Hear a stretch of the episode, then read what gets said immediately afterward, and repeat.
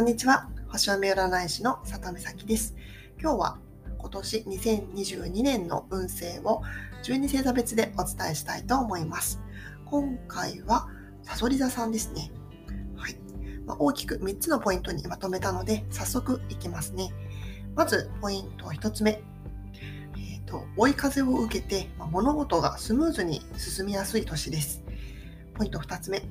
多少リスキーであっても、まあ、思い切って行動した方が、まあ、より大きなものを得られます。そしてポイント3つ目。ただまあ仕事のしすぎは要注意です。理想のワークライフバランスを見つけましょう。ということで、もうちょっと詳しく解説します。えー、2021年と比べて、まあ、スムーズに物事が進みやすいのが、まあ、2022年です。まあ、去年までのハードな星回りとはもう一変して、まあ、年明けから追い風を受けられます。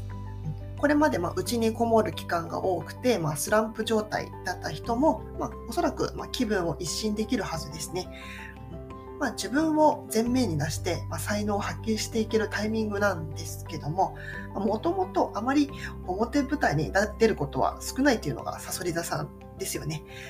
なので、まあ、急に一回り立つことが増えて、少し、うんまあ、戸惑うかもしれません。ただ、まあ、これまでのちょっとまあ平凡な、まあ、普通の日常から抜け出すには行動あるのみです。うんまあ、2022年は勇気を出してまあアクションを起こしてみましょう。多少リスキーであっても思い切って挑戦した方がより大きなものを得られる運気です。もし、うん、まあうまくいかないなと感じることがあってもとりあえず寝て気持ちを落ち着かせようぐらいの心意気で大丈夫です。まあ、次のステージに向かう、まあ、開放的な気持ちで、オープンな気持ちで、焦らず進んでいきましょう。で、え、5月以降は雰囲気が一気に、うん、変わります。特に後半は、まあ、せっせと働く、まあ、仕事モードになりますね。